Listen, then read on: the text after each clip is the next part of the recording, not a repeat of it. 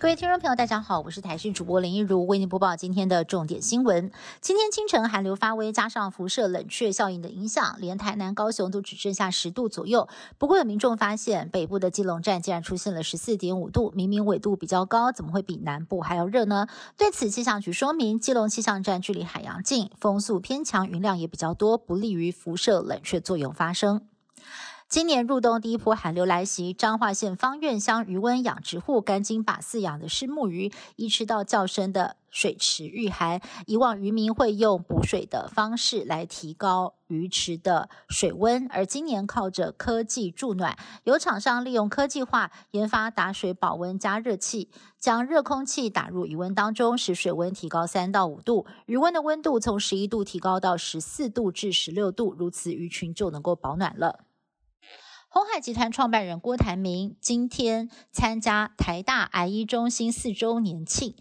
而宣布和台大院方共同促成 BNT 公司癌症疫苗来台建立亚洲第一个癌症疫苗的实验基地。不过谈到了 BNT 疫苗，郭董罕见的提到去年捐疫苗的状况，他批评执政党当初阻挡疫苗采购，也没有把人民性命摆第一优先。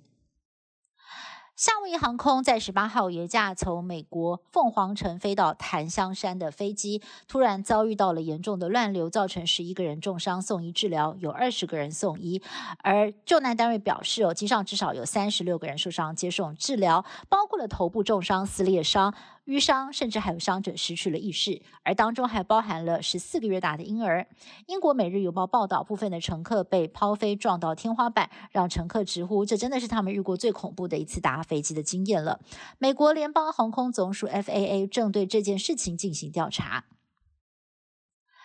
世界杯冠军战由法国对上了阿根廷，正规级延长赛结束，双方三比三打平，双方进入了 PK 大战。阿根廷前四球都踢进，而法国前四球只进了两球，最后阿根廷以四比二气走了法国。阿根廷回归三十六年再度夺下了世足冠军，这也是阿根廷队史上赢得的第三座大力神杯。